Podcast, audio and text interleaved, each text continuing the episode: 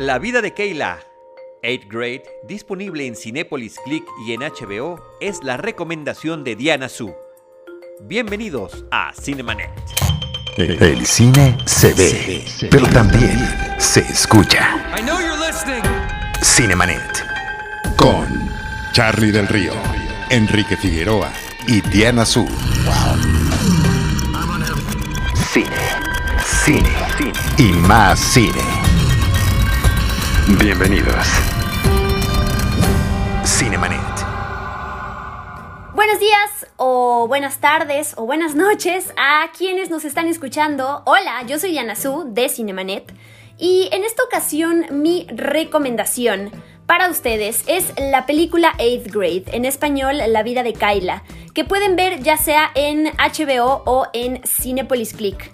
Esta película estrenó en 2018 en Estados Unidos y, si no mal recuerdo, no llegó a tener un estreno comercial en México, a lo mejor estuvo en alguna muestra o en algún festival, pero bueno, si me equivoco, perdón.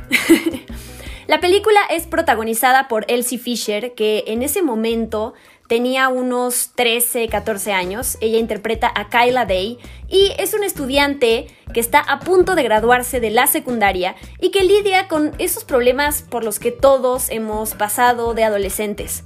Ansiedad, inseguridad, la necesidad de ser aceptada en el grupo de, personas con las que estudia y un papá que la apoya muchísimo, quiere lo mejor para ella, pero pues ella, como cualquier adolescente, no deja que se le acerque.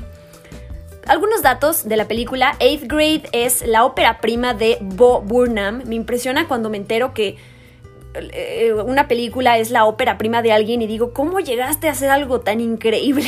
ya quiero yo, ya quiero yo hacer esto. Ya investigué y en realidad este, este sujeto se llama Robert Pickering Bo Burnham. Él es comediante, es actor y director, por supuesto, estadounidense y tiene mi edad. Eso es un dato irrelevante, pero quería comentarlo. Nació en 1990 y empezó su carrera haciendo videos en YouTube en 2016 y pues le, ha ido muy bien.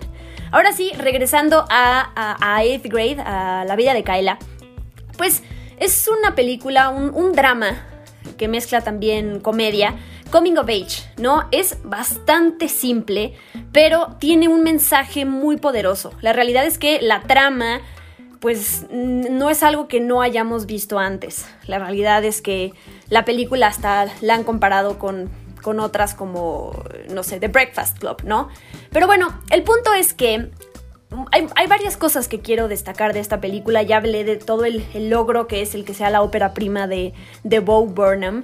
Y pues la otra cosa que, que sobresale es la actuación de Elsie, ¿no? Ella estuvo de hecho nominada a Mejor Actriz de Comedia Musical en los Globos de Oro en 2019. Y em, pues me, gusta mucho cómo en la película ella con sus actuaciones realmente logra acercarte a todas las vulnerabilidades del personaje, ¿no? Realmente sientes que estás acompañándola en todos estos momentos de ansiedad y de inseguridad que ella está pasando. Em, la conoces, ¿no? Sientes que estás ahí eh, todo el tiempo escuchándola y viendo cómo se siente. Entonces sí, es, algo que estás muy cercana a este personaje. Y bueno, ya les había dicho yo que es, es una película que tiene una trama bastante similar a otras. No es por ese lado que la destaco, pero sí, sí destaco, hay un ejercicio padrísimo que hace la protagonista, que me encantó y que se los comparto por si alguien quiere replicarlo en su vida porque me parece un ejercicio poderosísimo.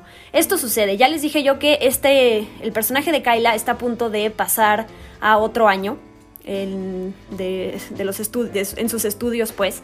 Y entonces ella lo que hace es, un par de años atrás, lo que hace es, se graba un video de ella misma hablando a su Kaila del futuro. Entonces le dice, como una especie de cápsula del tiempo, ¿no? Y entonces en una caja de zapatos ella mete el video junto con un USB y cosas que son importantes para ella en ese momento. Entonces pasan los años, ella abre esta caja y pues es como verse a su yo del, pasado, ¿no? Donde le está diciendo, oye, oye, ¿cómo estás? ¿Cómo?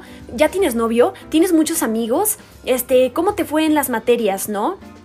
Y Me gusta mucho este ejercicio porque te hace reflexionar sobre tus anhelos del pasado, si los cumpliste o si no lo hiciste, y además te ayuda a recordarte a ti mismo, a ti misma, que si no llegaste a cumplir todos esos em, anhelos que tenías, todo va a estar bien. Hay un momento en donde ella ve ese video y se frustra mucho porque dice, no tengo novio, no tengo más amigos, no he mejorado mi ansiedad, mi inseguridad, pues no he mejorado nada, ¿no? Y más adelante también vemos otro video en donde ella se vuelve a grabar para el siguiente año que le toca y se habla de una manera muy diferente, ¿no? Se dice a sí misma, no te preocupes si en estos momentos no tienes novio, si no lograste, si reprobaste alguna materia, como que le habla a su yo del futuro diciéndole, claro que está bien tener sueños, pero si no los cumpliste, para cuando estás viendo esto, no te preocupes, todo va a estar bien.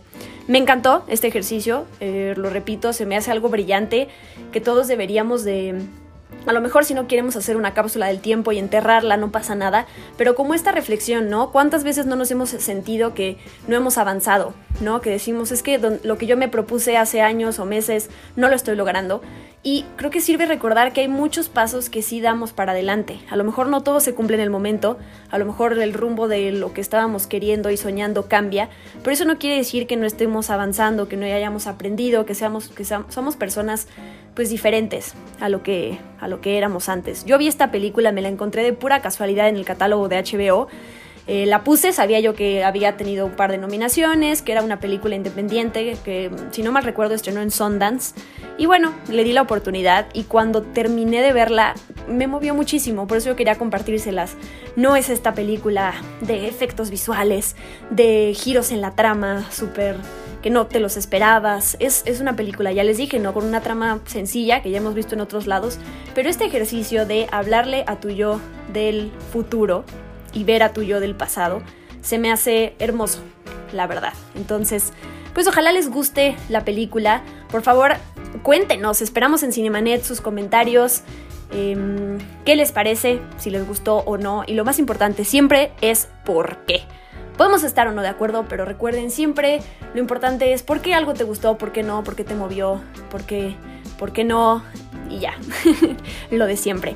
Pues yo soy Diana Zu, les recuerdo que pueden seguirme en Twitter y en Instagram como arroba guion bajo Diana Si me si me buscan en Facebook, estoy como facebook.com, soy Diana Su.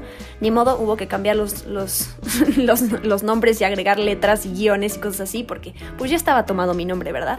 Pero bueno, también me pueden escuchar en el podcast Experimento 626 en Spotify, en el Spotify de Spoiler Time. Ahí solo buscar en Spotify Experimento 626. Y es un podcast sobre Disney. Ojalá les guste. Pero bueno, muchas gracias por acompañarme de todo corazón. Por favor, síganse y sigámonos, eh, sigamos cuidándonos. Sigamos, lo dije mal, sigamos, cuida, sigamos cuidándonos. y nos escuchamos a la próxima. Esto fue Cinemanet. Con Charlie del Río, Enrique Figueroa y Diana Su. El cine se ve, pero también se escucha.